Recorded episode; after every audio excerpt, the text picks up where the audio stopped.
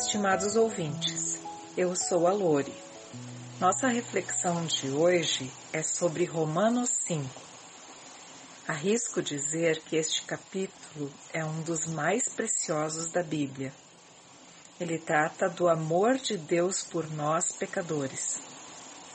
O amor de Deus se concretiza em Jesus Cristo na sua morte em nosso lugar. Sim, nosso Salvador foi obediente até a morte e morte de cruz. Se temos fé no Senhor, isto é obra do Espírito Santo, do Espírito de Deus em nós.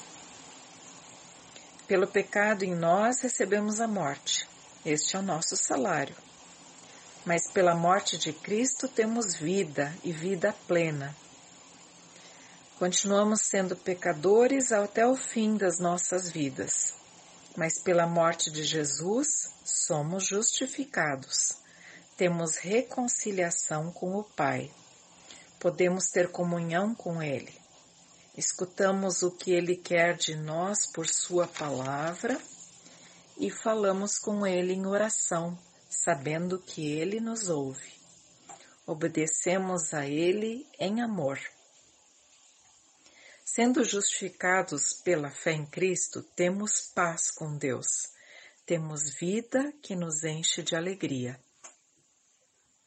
Sabemos que teremos tribulações, problemas, dificuldades, necessidades a cada dia, o que há de produzir em nós perseverança.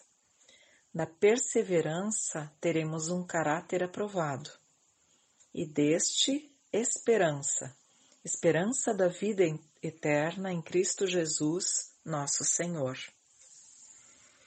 A palavra de Deus mostra os nossos pecados de cada dia os quais devemos confessar e deles nos arrepender. Permanecendo em Cristo, Ele vai trabalhando em nossas vidas o fruto do Espírito, de Gálatas 5:22.